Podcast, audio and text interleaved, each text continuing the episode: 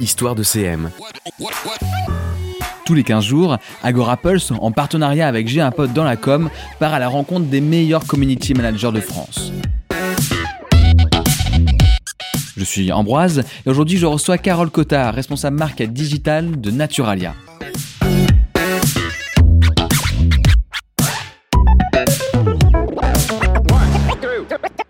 Salut Carole. Salut Ambroise. La food fait partie de ton ADN. Tu as travaillé pour Michel Augustin auparavant. Tu es maintenant chez Naturalia. On peut dire que tu nourris une vraie passion pour ce secteur. Alors c'est vrai que c'est assez difficile de cacher ma grosse passion pour la food. Et euh, en fait, je trouve que c'est hyper intéressant quand on est euh, dans la communication d'arriver à lier euh, un domaine qui nous plaît, qui nous passionne à ce qu'on fait, parce qu'en fait, l'objectif principal, c'est de valoriser un produit, une démarche, et quand ça nous plaît, bah, c'est bien plus facile. Donc voilà, je trouve que pour parler avec des étoiles dans les yeux, avoir un attrait particulier, une curiosité naturelle, bah, autant lier notre centre d'intérêt et notre métier. Et ce que je trouve chouette avec euh, la food dans la bio, c'est qu'en plus on valorise des, des démarches, euh, des filières, des métiers qui ont, où il y a plein de jolies histoires derrière. Donc euh, voilà, c'est quand même plutôt chouette comme On a pu développer ce sujet avec d'autres community managers s'il fallait avoir euh, cette passion pour être un, bon CM dans le secteur dans lequel euh, ils agissaient. Et la réponse était souvent quand même euh, oui. Hein. On l'a vu il n'y a pas si longtemps, notamment avec le CM des Jeux Olympiques. Bah forcément, c'est un passionné de sport, sinon ça, ça ne fonctionne pas. Alors si on parle de Naturalia, la marque en elle-même, elle a été créée en, 1973. Vous êtes les pionniers donc du bio en France, bien avant que ça soit la, grande mode, la grande vague du bio qui arrive. Puis euh, voilà, a l'essor du marché de bio qu'on connaît tous maintenant. Euh, beaucoup de concurrents ont émergé. Euh, du coup, comment Naturalia a, su garder peut-être ses caractéristiques, son caractère fort et du coup son identité qui fait qu'elle se différencie toujours de la concurrence? Alors nous, c'est vrai qu'on a la chance d'avoir cette posture de pionnier de la bio. On est né en 1973, comme tu le disais, et le label bio, il est né en 1985. Donc en fait, nous, dès le début, on avait cette envie de proposer euh, une démarche saine qui soit pour l'alimentation et pour la planète, ce qui nous a poussé très tôt à intégrer euh, plein de problématiques sociétales dans notre offre, au-delà des produits. Et du coup, très tôt, de proposer une vision assez euh, progressiste de la bio. Donc, en fait, dès le début, on a eu cette, cette vision un peu progressiste et du coup qui nous a assez différenciés de, de la concurrence. Et euh, aujourd'hui, ce qui nous distingue, je dirais c'est qu'on a toujours cette volonté de devancer les usages. Par exemple, en 2017, on a lancé des Naturalia 100% vegan. Je trouve que c'est quand même assez euh, audacieux. Et euh, on a fait une campagne sur les protections hygiéniques aussi qui a été euh, qui était assez avant-gardiste et du coup très commentée, etc. Donc je crois que dans notre ADN il y a vraiment cette euh, volonté de voilà de devancer les, les usages, d'être progressiste, mais aussi de les accompagner, d'être peut-être plus en voilà dans la pédagogie, dans l'accompagnement et aussi un peu dans les petits pas, pas être dans l'injonction, mais plus dans l'invitation à à voilà découvrir d'autres pratiques de manière positive sans voilà sans forcer et sans sans être trop euh, militant, injonctif. Et du coup, voilà, je dirais ce, côté avant-gardiste et, euh, et, aussi une offre qui est particulièrement riche au niveau des produits. Quand on parle bio, je suppose aussi que ce secteur, il y a des difficultés particulières ou en tout cas des pressions particulières. Peut-être une qui me vient tout de suite à l'esprit, c'est l'exigence qu'il peut y avoir en face de la communauté. Vous nous faites une promesse si jamais on révèle que en fait un produit n'était pas si bio que ça, qu'en fait il y a un jeu avec les labels, etc. Il pourrait se sentir trahi. Alors ça c'est une possibilité, mais est-ce que tu vois d'autres éléments ou est-ce que tu veux développer euh, celle-ci qui toi en tant que euh, aussi euh, CM te demande d'être particulièrement vigilante de, de crises qui pourraient éclater sur les réseaux sociaux? Alors c'est vrai que Naturalia, je pense que plus qu'en tant que distributeur, on est suivi sur les réseaux sociaux parce qu'on est un peu un porte-parole de la bio et du coup forcément on est amené à parler de sujets d'actualité, d'enjeux, des, des sujets en fait qui peuvent être passionnant, mais qui porte à débat. Et du coup, ce qui nous amène à être particulièrement attentifs à, plusieurs choses qui peuvent être des difficultés sur les réseaux. Je pense notamment euh, bah, au sujet en tant que tel. La bio, c'est un sujet technique, ce qui nous amène à devoir faire preuve de pédagogie. Et bah, ça peut être un peu euh, contradictoire avec le format des réseaux sociaux, où c'est beaucoup des, petits formats brefs, directs, un peu snacking. Donc à nous d'être malins et de trouver des formats à la fois pédagogiques et euh, quand même un peu directs.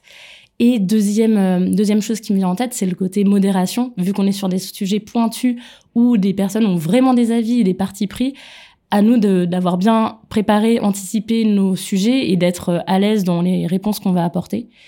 Et, euh, et puis je dirais que un peu garder le cap, garder le ton. Euh, nous, on est euh, notre volonté, c'est d'être, euh, d'avoir un ton euh, léger et détendu.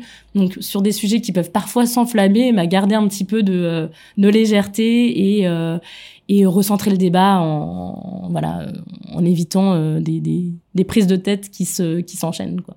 Alors je vois déjà deux réalités dans ce que tu nous as partagé là à l'instant. Euh, la réalité qui est celle d'être porte-parole, par exemple, de la bio, comme tu disais, mais il y a aussi certainement la réalité de dire il y a une promo et ce produit-là, faut qu'on le mette en avant, quelque chose de beaucoup plus pragmatique, on va dire. Euh, du coup, euh, comment tu décrirais les objectifs que vous avez sur les réseaux sociaux? Euh, Comment sont utilisés ces outils? Vous avez aussi un site internet, vous avez certainement une newsletter, vous avez aussi euh, peut-être des fascicules, des brochures. Enfin, ce que je veux dire, c'est que ce n'est pas le seul outil de communication donc celui-ci particulièrement, les réseaux sociaux, comment vous souhaitez euh, l'utiliser?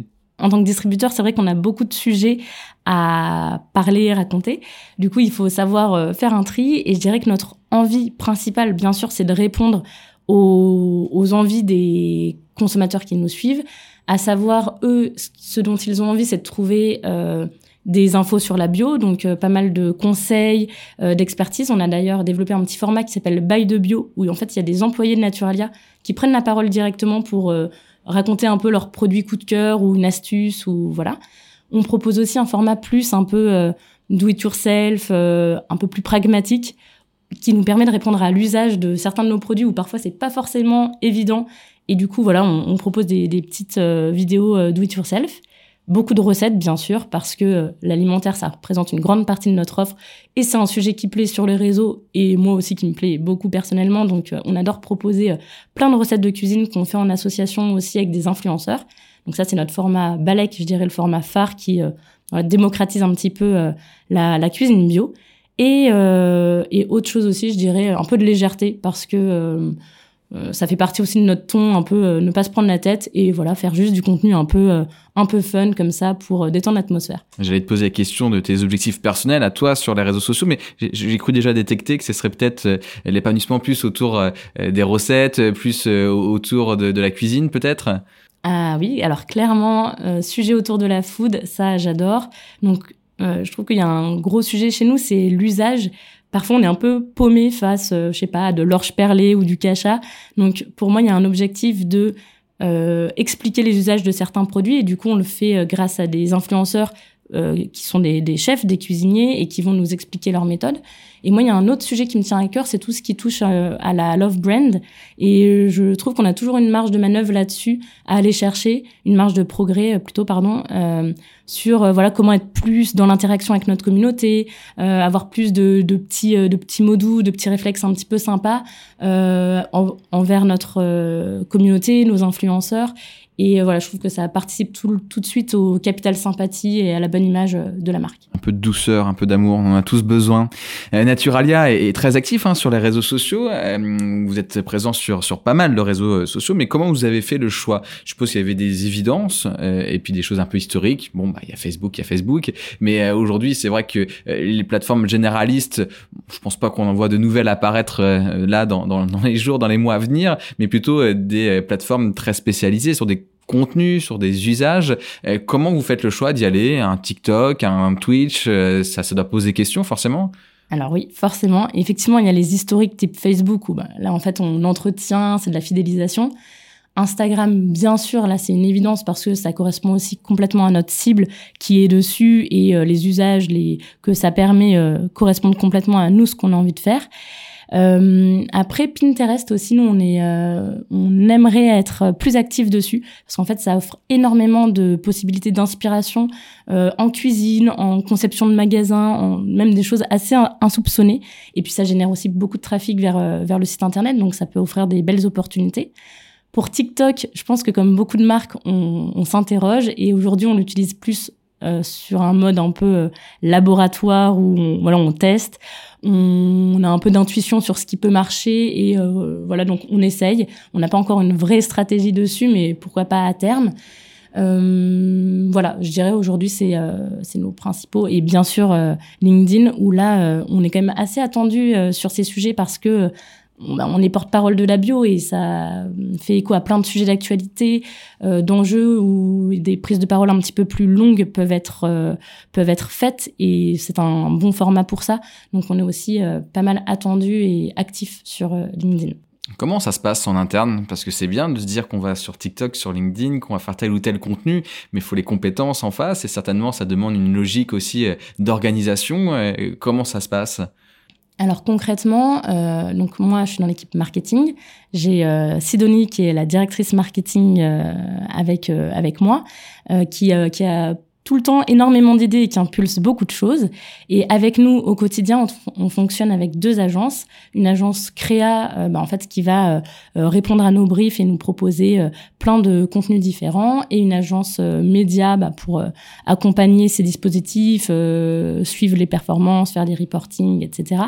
Et du coup, en fait, ça nous permet d'être quand même très alerte sur plein de sujets, d'être assez réactif et du coup, je trouve que ça permet aussi un bon mix entre on a une stratégie un peu fil rouge et en même temps, on peut se permettre d'être euh, réactif euh, et euh, dès qu'il y a une tendance, quelque chose, de, rebondir dessus. Euh, voilà, donc c'est un bon mix. Ouais, carrément. Alors, regardons justement du côté euh, de la créa et, des contenus. Ils sont rois sur les réseaux sociaux. Euh, comment euh, vous gérez ces, ces contenus Tu disais? Donc c'est des briefs, c'est une agence qui, qui va les produire. Comment vous faites pour garder aussi cette, cette fraîcheur, cette spontanéité, ce naturel, j'ai envie de dire, qui, qui fait partie même de votre racine, puisque on le retrouve dans votre nom. Comment ça se passe au quotidien? Alors, effectivement, je dirais qu'il y a deux façons. Il y a les contenus anticiper où euh, clairement des mois à l'avance, nous on sait qu'on va avoir une prise de parole sur euh, tel sujet euh, hyper important, donc on va directement réfléchir à une déclinaison sur les réseaux. Donc là, voilà, on a le temps de préparer, de s'interroger dessus, de faire des briefs, des retours de briefs. une V1, une V2, une V3, une VF. Exactement, on a tout le temps. Et euh, donc là, voilà, c'est la partie la, la, plus facile. Et puis il y a la partie plus spontanée qui est très chouette aussi, où en fait, euh, par exemple, en ce moment, on a une obsession sur les sandwichs. Et ben, on est allé euh, s'acheter une crédence, on est allé euh, faire les courses chez Naturalia, et voilà, juste on s'y est mise, on s'est un peu éclaté dans notre pseudo-cuisine. Et euh, hop on diffuse sur les réseaux et on se prend pas la tête euh, si le la lumière est parfaite euh, si le rendu de la photo est impeccable. Juste on s'éclate nous ça nous donne envie et on a envie de le partager sur sur nos réseaux et on se dit que ça plaira à notre communauté. Et puis voilà on teste Ouais, c'est super intéressant cette euh, double approche euh, à la fois spontanée et plus travaillée, puis ça crée une sorte d'équilibre au, final. Euh, comment vous faites pour mesurer justement bah, ces retours et, peut-être on pourra parler dans ce que tu mesures aussi des premiers résultats que tu as. Par exemple, je suis curieux de savoir est-ce qu'un contenu qui a mis plusieurs mois à être créé, qui a demandé des moyens des fois pharaoniques, dans évidemment l'échelle qui est la vôtre, et en face un contenu comme tu dis, bah tiens, on va faire nous-mêmes notre petit sandwich et, quand on regarde du coup le, coût euh, humain c'est pas si dingue. Et des fois c'est peut-être un qui va prendre plus le pas sur l'autre et ça peut être un peu déstabilisant. Donc comment euh, voilà quel rapport tu as aux, mesures? Alors eh, c'est c'est hyper vrai ce que tu dis. En fait il y a même un côté un peu euh, hyper sympa et à la fois frustrant de se dire mince un contenu là qu'on a fait en en une après-midi, bah finalement, il a plus pris que quelque chose qu'on avait bien plus réfléchi. Donc, en fait, à la fois, c'est cool et à la fois, bon, bah, ça, ça euh, invite à s'interroger aussi un petit peu. Et, euh, et, du coup, ce à quoi on est particulièrement attentif, c'est euh, bah, le reach de nos publications. J'irais même plus que le taux d'engagement parce que finalement, ça nous garantit un peu le côté visibilité.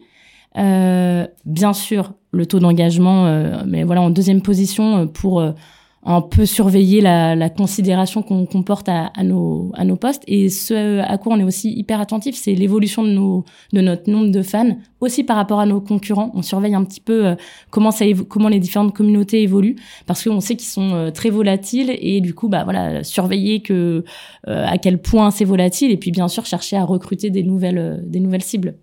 Alors après, il y a la question qui vient tout de suite euh, et qui, qui, qui, est forcément logique, c'est celle du retour sur investissement.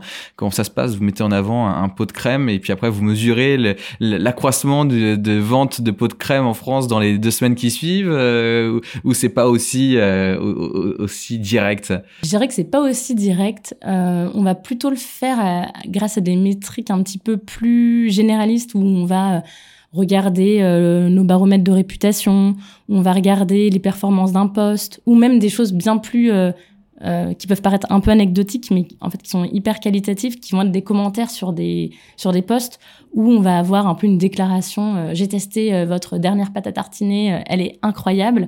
Et bah, là, c'est pas mesurable, mais on se dit bon, bah, on a un petit retour quand même qui est intéressant. Qualitatif, du coup. Et tu parlais de, veille concurrentielle. comment ça se passe ça justement Toujours un petit coup d'œil quand même de qui fait quoi, comment? Bien sûr. Bien sûr, on regarde euh, complètement euh, ce que ce que font nos concurrents. Et je dirais pas que. Euh, moi, j'aime bien me nourrir aussi de comptes ou de créateurs de contenu ou de marques qui sont aussi dans des environnements, des univers complètement différents. Et je trouve que ça peut nourrir vraiment plein de d'inspiration et même encore plus. Donc voilà, à titre personnel, j'adore voilà, regarder même dans des univers textiles ou, ou autres. Roulement de tambour, dernière question, celle que ceux qui écoutent régulièrement notre podcast connaissent bien, celle où on se téléporte dix ans euh, en avant. Euh, comment penses-tu faire ton métier de community manager dans dix ans? Alors, déjà, je pense que si on regarde les dix dernières années, on voit qu'il y a eu énormément d'évolution dans le métier de community manager. Du coup, réfléchir à dans dix ans, clairement, ça paraît de la science-fiction. Euh, mais je dirais que on pourrait s'attendre à ce que la communauté euh, prenne encore plus de place qu'aujourd'hui et plus de place que, euh, je sais pas, des influenceurs ou des marques. Et du coup, je pense que va falloir être particulièrement être attentif à d'une part les évolutions euh, technologiques, digitales d'un côté et le, rôle de la communauté de l'autre. Et du coup, le community manager au centre de tout ça, euh, voilà, va devoir être assez créatif dans les façons de réinventer cette relation, d'être encore plus dans la proximité, dans la construction de, de projets. Euh, dans tout ça, on peut mettre un petit peu de, de métaverse si on veut euh, fantasmer et se dire qu'il y aura aussi un nouveau euh, terrain de jeu à, à exploiter. Donc euh, voilà, je pense que il va falloir être particulièrement attentif aux nouvelles technologies, savoir les maîtriser et savoir mettre toujours beaucoup d'humains au cœur de tout ça, ne pas perdre de vue la, la relation client qui est, qui est essentielle et et puis voilà, et garder en tête que c'est des enjeux d'image qui sont hyper importants euh, entre les mains du community manager. Merci Carole de nous avoir plongé euh, au sein de la marque Naturalia et puis au sein aussi de ta passion du coup euh, de la food. C'était super, j'ai appris plein de choses. On se dit à très vite. À très vite. Poursuivez l'écoute d'Histoire de CM, le podcast d'Agora Pulse, en partenariat avec J'ai un pote dans la com, et découvrez la voix des meilleurs community managers de France. Si ce podcast vous a plu, n'hésitez pas à le commenter, à en parler autour de vous et à nous le faire savoir sur Facebook, Instagram, Twitter, Discord et vos applis de podcast préférés. A bientôt pour un nouvel épisode d'Histoire de CM.